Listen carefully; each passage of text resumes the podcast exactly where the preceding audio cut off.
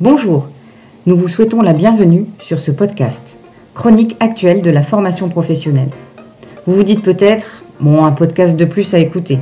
Certes, et on ne peut pas vous contredire.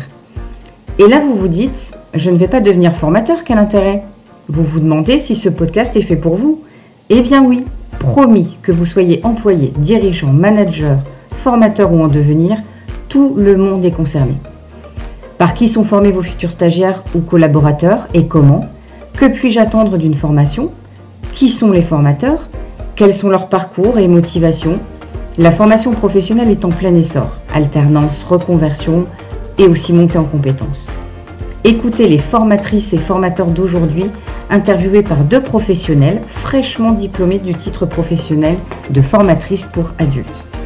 Nous sommes allés à la rencontre de ceux qui font la formation d'aujourd'hui nous retracerons avec eux leur parcours, ce qui les motive au quotidien dans la formation d'adultes, leurs souvenirs, bons ou mauvais, et ils partageront avec nous des astuces et des idées pour renouveler notre pratique. Aujourd'hui, nous avons la chance de recevoir Sylvie Tifoun.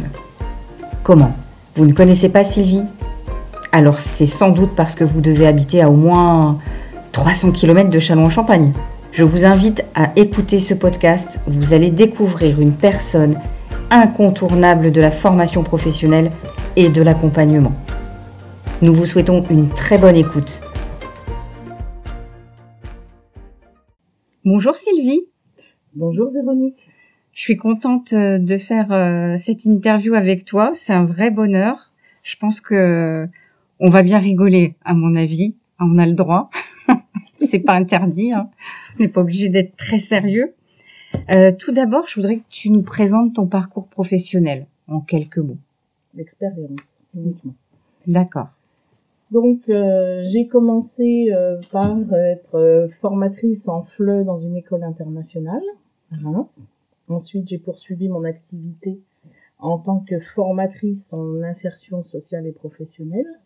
J'intervenais sur des groupes de formation région et puis euh, des actions de mobilisation sur le projet avec Pôle Emploi.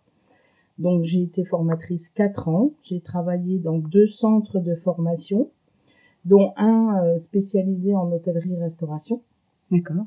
Donc euh, j'accueillais et je formais et j'accompagnais les demandeurs d'emploi sur des formations qualifiantes, sur de la préparation au projet de retour à l'emploi, donc mhm. déterminer un nouveau projet, un projet d'emploi et de formation. Et puis je réalisais les prestations du Pôle emploi de type bilan de compétences approfondies. Ensuite, j'ai eu l'opportunité de travailler dans une association qui s'appelait à l'époque AFOCVS 51, euh, qui s'occupait et qui accompagnait des demandeurs d'emploi en contrat CES-CEC dans les établissements euh, publics et associatifs, donc tout ce qui concerne le secteur non marchand. Donc j'étais conseillère, donc j'accompagnais sur le projet professionnel, la définition du projet, l'orientation et la réorientation. Et euh, on était en appui auprès des structures qui accueillaient ces publics pour les aider à déterminer avec le demandeur d'emploi, le salarié, euh, une étape de retour à l'emploi oui. via la formation également, puisqu'on finançait des actions de formation. Euh, pour ces contrats aidés euh, à cette association qui est devenue après Asodel 51 avec le changement des contrats aidés puisqu'on est passé du CES-CEC e au CAE, au contrat d'accompagnement à l'emploi et au CIE, contrat initiative emploi. D'accord, magnifique tous ces acronymes. Euh, en général, quand on n'est pas dans, le secteur de la formation, on se dit mais de quoi on parle? Donc là, je suis restée dix ans et euh, cette association m'a permis aussi de développer un réseau euh, partenarial institutionnel et autres. Et on faisait beaucoup aussi d'appui social, donc ce qui nous permettait également de travailler avec différents acteurs de l'insertion sociale et professionnelle. J'ai en charge également à cette époque l'accompagnement des salariés en VAE, mais mmh. également, euh, évidemment, tout ce qui est appui à la recherche d'emploi via les prestations Pôle emploi encore une fois, un type d'accompagnement plus individuel qu'en groupe. Euh, en 2010, la Sodel ferme ses portes, nous sommes licenciés économiques et donc je retrouve du travail en tant que vacataire formatrice en insertion au Greta, puisque c'était aussi un des partenaires privilégiés à la SODEF De la- oui. puisqu'on finançait de la formation, on faisait financer de la formation, et particulièrement au Greta, puisque le Greta à l'époque était euh, doté d'un centre de ressources qui s'appelait les ateliers personnalisés, les APP, et donc les publics en contrat aidé avaient l'opportunité d'être pris en charge de manière individuelle. On y revient d'ailleurs. Oui. Et puis ensuite, à cette fermeture, j'ai pu euh, obtenir également un emploi en CDI dans une structure de gestion des ressources humaines. Donc j'ai, en parallèle des vacations, euh, été consultante en entreprise. Donc j'ai accompagné de futurs demandeurs d'emploi. Donc j'arrivais en amont des licenciements. Des licenciements Ah oui, d'accord. Donc j'ai géré des cellules de reclassement en entreprise, différentes entreprises, tout secteur d'activité, euh, que ce soit sur le bassin de Reims comme sur d'autres bassins tels qu'Épernay. Et puis je suis restée donc cinq ans euh, dans cette euh, structure pour euh, venir en 2015 au Greta sur un poste de coordonnatrice pédagogique. D'accord. Voilà. Emploi que tu occupes brillamment aujourd'hui. Toujours. C'est ça. D'accord. Euh, alors justement, qu'est-ce qui te plaît dans euh, dans ton métier actuellement, dans dans ton poste de, de coordinatrice euh, Greta Ben, comme son nom l'indique, coordonner, donc euh, animer, Oui. animer des équipes, animer euh, l'activité euh, de formation au Greta CFA de la Marne. Et évidemment, mutualiser euh, les moyens, qu'ils soient humains ou financiers, euh, techniques. Euh, Mhm. Mais c'est aussi euh, être en proximité toujours auprès des demandeurs d'emploi ou des salariés d'entreprise. Mais c'est garder ce contact humain qu'on peut avoir Greta de la Marne. Oui, contact que tu affectionnes euh, Particulièrement. euh, particulièrement, hein. parce que un des mots-clés euh, de mon parcours, c'est l'accompagnement. Oui, bon, ça se ressent euh, complètement, oui. On sait que c'est ce qui te, ce qui te motive et, et ce qui te passionne. C'est, c'est être auprès euh, euh, de, de tous les publics parce qu'en plus, tu, tu gères vraiment différents secteurs d'activité. Transport, euh, Alors, sur le poste de coordonnatrice euh, au Greta CFA, j'ai en charge actuellement le secteur hôtellerie-restauration. hum, sur Reims, une partie alimentation et sur Chalon, qui est aussi une grosse partie de mon activité depuis mon arrivée, c'est le transport le- et logistique. d'accord. Cœur de métier que j'affectionne aussi beaucoup. tu le sais. C'est ça. Euh, quelles, diffi- quelles difficultés tu rencontres euh, au quotidien sur ce poste qui est quand même très euh, très polyvalent, euh, jalonné d'imprévus, on va dire. C'est Ouais. une difficulté. C'est déjà une des difficultés. Des difficultés, il y en a tout le temps. Euh, on- nous avons des contraintes de temps. Oui. des contraintes liées aussi au marché, c'est-à-dire qu'on dépend aussi des réponses aux appels d'offres, donc si on Oui. a une réponse favorable ou pas. Euh, mais euh, les difficultés sont quotidiennes. Il faut savoir aussi les gérer.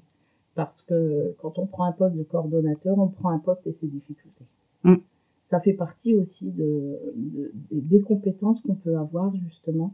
C'est pouvoir pallier parfois à certaines difficultés qui sont plus ou moins importantes Mhm. euh, c'est savoir gérer euh, des groupes aussi complexes, euh, pouvoir mettre en œuvre des emplois du temps euh, dans, un tel, dans une telle organisation qui est le Greta CFA de la Marne, Oui. c'est aussi parfois compliqué de mutualiser euh, à la fois les ressources humaines, mais aussi les ressources euh, techniques, Oui, j'imagine. logistiques. Oui. Euh, alors, j'imagine que tu as une multitude de souvenirs, euh, parce que quand on est dans l'accompagnement humain, on, on rencontre euh, alors euh, des personnes avec des situations euh, diverses et variées, touchantes euh, parfois. Euh, là, si je te demande un de tes plus beaux souvenirs, euh, voilà, vraiment, Il y en euh, a beaucoup. t'en as beaucoup, j'imagine. Alors, si je prends l'exemple euh, d'un accompagnement au Greta, c'est fort.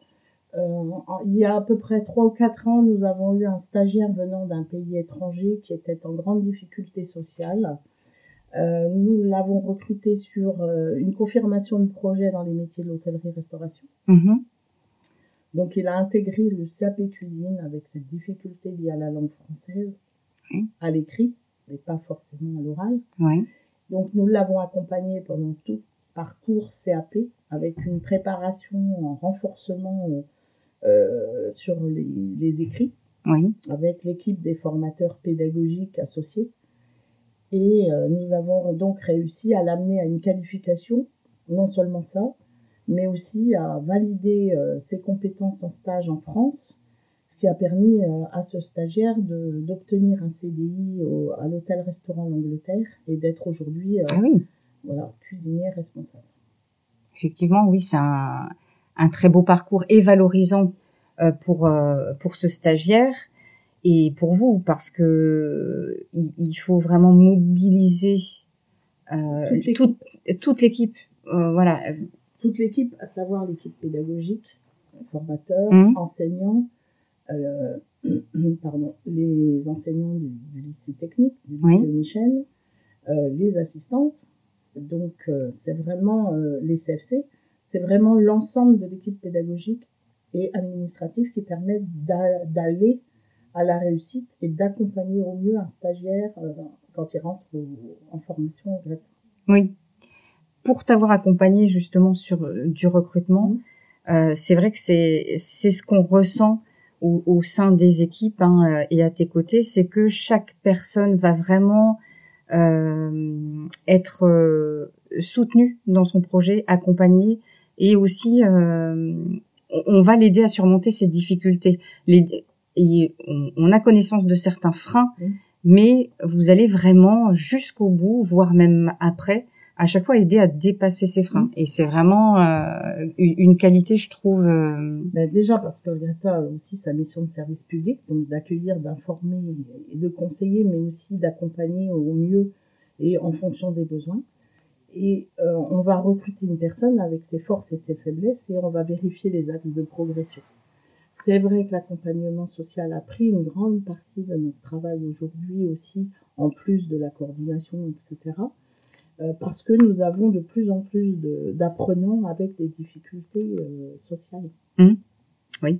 malheureusement. Et pour pas qu'ils soient, qu'ils soient mis en échec, ben, on est obligé aussi de les aider à aller vers des structures relais, de les accompagner au mieux pour qu'ils poursuivent le plus sereinement possible. Oui. Donc utiliser le réseau que nous mettons en place et le partenariat avec les structures euh, sociales et de type circonscription, assistante sociale, etc. Oui. Et, et de par ton expérience, enfin, j'imagine, euh, et, et- et je, je l'ai déjà constaté, euh, que tu as un réseau qui te permet maintenant, de par ton expérience professionnelle, de, de savoir, voilà, où, où frapper, euh, qui, euh, qui faire intervenir. Oui. Alors, nos partenaires privilégiés en matière de formation professionnelle, c'est aussi, ce sont les prescripteurs, donc Pôle emploi, Mission Oui. locale et Cap emploi. Mais donc, on utilise aussi cette ressource. À l'interne, ils ont aussi les ressources pour pouvoir aider. Mais c'est vrai que quand le, la problématique sociale est tellement importante qu'on décide de- d'orienter vers les assistantes sociales, vers les Mhm. chargés de mission RSA, etc. D'accord. Voilà. Euh, malgré tout, quel, euh, quel frein, euh, malgré toute la bonne volonté que vous pouvez euh, avoir pour intégrer des, des stagiaires, quel frein vraiment va empêcher le recrutement sur une ou autre, l'une ou l'autre des formations, voilà, où, où tu t'es déjà déjà dit, euh, voilà, euh, là c'est- c'est pas possible. Alors, les freins vont dépendre aussi des objectifs et des prérequis, s'il Oui. y en a, hein, en matière de recrutement. Euh, par contre, un des freins euh, qui, euh, à mon sens, permet pas d'entrer en formation, c'est quand on n'a déjà pas assouvi ses besoins vitaux, à savoir, bah, il faut avoir un toit, Mhm. pouvoir venir en formation, il faut pouvoir manger, dormir, Oui, se vêtir, oui. mais tout ça, il y a quelques années, Ça semble une évidence, mais voilà, Oui. ça l'est pas. Mais aujourd'hui, on a de plus en plus de personnes qui sont euh, exclues euh, de leur logement, qui sont euh, sans domicile fixe. Euh, quand on remplit les dossiers de demande de formation, on voit bien effectivement qu'il y a une adresse au CCAS. Mhm. Et donc, on ne peut pas forcément suivre une formation lorsqu'on n'a pas un toit et à manger. Oui. Donc il faut aussi aider, Pas dans de bonnes conditions. voilà, il faut ouais. être prêt. Et ça, ça fait aussi partie entre guillemets d'un prérequis social entre Oui. guillemets, si je peux l'appeler ainsi. Par contre, euh, évidemment, vous n'allez pas euh, mettre un, un- un veto, un simple non euh, à chaque fois. Vous allez en orienter cette personne pour lui permettre de trouver les réponses ou les, ou les aides nécessaires à, aux résolutions de ces, ces freins. Oui. Alors à chaque fois que nous recevons une personne, une candidate, une candidature en formation, nous allons faire une synthèse de recrutement et nous allons faire également donc dans cette synthèse des préconisations. D'accord. Les préconisations, elles sont soit orientées vers un appui emploi, soit vers une autre formation, Mhm. euh, soit vers une détermination de projet, un stage en entreprise aussi, Oui. mais ce peut être également un appui social, voire même parfois également psychologique, quand c'est identifié. Oui. Ok. Oui, parce que tu as aussi une casquette euh, de psychologue du travail. En psychologie du travail. Oui. Il y a cette partie-là du recrutement, mais euh, tu dois aussi jongler avec les, les cahiers des charges euh, qui, sont imposés, hein, que ce soit euh, de la région ou, ou autre, avec des impératifs, par exemple, de, de, de minimum de recrutement pour ou- pouvoir ouvrir une formation. Comment tu fais pour toujours garder la tête froide, ne pas tomber dans la facilité, par exemple en disant bon ben voilà, il me faut 12 stagiaires, tu en as 10 qui sont positionnables et euh, deux où tu voilà, où ça ne va pas être possible. Comment faire pour à la fois à, à la fois gérer les impératifs évidemment du Greta, les impératifs humains aussi et, ne pas être tiraillé justement euh, entre les deux, les, les impératifs financiers, les impératifs de cahier des charges et, euh, et après des stagiaires eux-mêmes. Alors, en matière de recrutement, et pour répondre à ta question concernant l'équilibre et la facilité, euh, il n'y a pas de facilité Oui. dans le recrutement. D'accord. Euh, il y a toute une partie observable, euh, déclarative du bénéficiaire, du demandeur, et il y a la partie euh, concrète de vérification avec les tests de recrutement, de Mm. positionnement. Donc après, tout dépend du recrutement, si c'est une formation de mobilisation, si c'est une formation préqualifiante, qualifiante avec des prérequis, Oui, donc les exigences sont moindres hein, sur certaines actions. d'accord. Euh, si on prend par exemple le marché Pôle emploi actuellement, il n'y a pas forcément un prérequis. Oui. Il faut quand même un minimum savoir lire et écrire quand Oui. on veut intégrer une formation, évidemment. Bien sûr. Euh, Aujourd'hui, pour faire une sélection, ben, on, on a euh, des moyens mis à disposition. Euh, donc l'entretien individuel de motivation, et on n'est jamais seul pour recruter en plus. Euh, donc euh, que ce soit mission locale, Cap emploi ou Pôle emploi, ils sont présents au moment du recrutement. Oui. Donc il y a l'entretien déclaratif, Mhm. il y a l'exercice écrit Oui. et évidemment la validation du projet ou pas selon les, les formations. Avec plusieurs regards, euh, voilà, Avec et plusieurs une concertation. Le tout est de vérifier si effectivement la personne est prête à entrer en formation, Mhm. si elle a bien, entre guillemets, certains prérequis pour certaines formations. Vérifier la motivation, c'est aussi ben, verbaliser euh, et exprimer euh, la validation de, de ce projet. Et évidemment, quand la personne n'est pas prête, là, on en viendra à sélectionner et faire effectivement des préconisations d'autres euh, étapes de parcours avant cette formation-là, par exemple. Alors, pas de facilité dans le sens où euh, on peut donner la chance à tout le monde, ça c'est sûr. Oui. Mais pour autant, Bien sûr. il faut qu'en entretien, on vérifie si la personne a un axe de progression et si elle a quand même les capacités à pouvoir suivre la formation au niveau de ses aptitudes, c'est important. Oui. Donc, ne pas remettre un stagiaire, un futur stagiaire en situation d'échec. D'échec. Oui. Voilà. Oui, c'est pas lui rendre service euh, Du tout. le faire entrer. Et... Oui. Donc, savoir analyser le besoin, Mhm. savoir orienter. Et puis, ben, quand on n'a pas assez de, de candidatures pour ouvrir une session de formation, bien, on travaille avec les partenaires pour essayer de trouver d'autres candidats. Alors, je sais que tu, tu dois euh, aussi, euh, ça, ça fait partie de tes prérogatives, gérer des situations difficiles euh, avec, euh, alors, avec des formateurs qui vont se retrouver en difficulté parfois lors d'une séance. Mhm. Alors, quand on te connaît avec ton, ton sourire rayonnant, euh, euh, tu es une personne joviale, agréable. Euh, mais parfois, il va falloir taper du poing sur la table et intervenir et puis régler même parfois des, des, des débuts de, de conflits qui, qui germent. Voilà, euh, il faut que tu aies aussi plusieurs euh, plusieurs visages. Il y a la Sylvie gay et, et, et, souriante et parfois il faut faire appel à la Sylvie qui va remettre les choses au point avec un groupe de stagiaires. Ou... Oui. Alors, euh, c'est vrai qu'on parle de régulation hein, sur les groupes, donc j'interviens euh, régulièrement euh, pour vérifier si ben, ça se passe bien, mhm. mais pas seulement au niveau pédagogique. Et comme évidemment moi-même j'étais formatrice auparavant, on, connaît la vie d'un groupe, donc on a la connaissance mhm. des différentes phases de, de, de vie d'un groupe. Oui. Évidemment, je sais aussi qu'il peut y avoir des conflits à telle période. Et souvent, on arrive à ce moment-là pour faire une petite régule, alors soit préventive ou pas. Mhm. Et si le conflit existe, eh bien à ce moment-là, on va euh, gérer euh, par euh, un outil de médiation. Et donc, ben, recevoir les personnes quand ça va pas, et puis pouvoir remettre des mots sur le conflit, et puis essayer d'apaiser au maximum pour que tout le monde puisse retrouver une certaine sérénité de travail. De travail. Voilà. Après, il peut, il se peut euh, parfois euh, que je puisse mettre euh, effectivement des sanctions entre guillemets disciplinaires, même si je n'aime pas ça. Oui. Mais nous sommes dans l'obligation parfois de le faire pour assurer la sérénité, la sécurité du groupe, oui. des autres stagiaires. Donc, oui. Donc on peut mettre des avertissements, on peut effectivement avoir recours à un contrat d'objectif euh, pour permettre à un stagiaire de d'avoir un comportement plus adapté mhm. en, groupe, un ou plusieurs. Oui, bien sûr.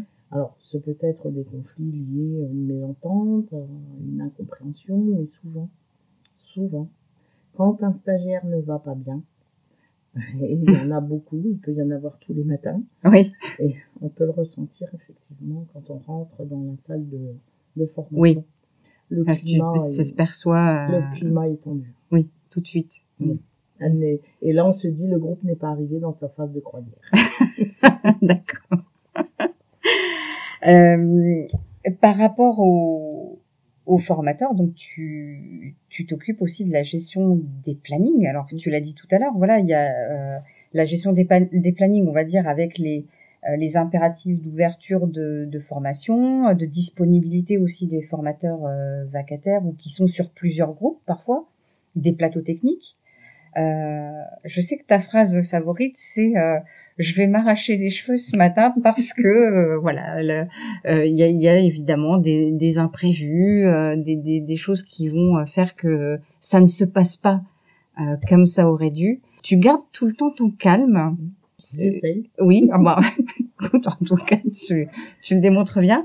Voilà, c'est quand même un sacré casse-tête et pourtant, tu, voilà, tu, tu, manipules tout ça, là, les, les plannings, l'organisation, on change. Oui, on, essaie aussi de jongler d'un secteur à voilà. parce que euh, en ce moment, j'ai euh, l'alimentation sur Reims avec Frédéric René, et puis j'ai le transport logistique avec oui. Dalico. Euh, mais avant, j'avais d'autres secteurs. Et c'est vrai qu'il faut savoir passer du coq à l'âne. Euh, il faut remplacer un prof au pied levé parce qu'il oui. va être mobilisé ou alors il va être malade.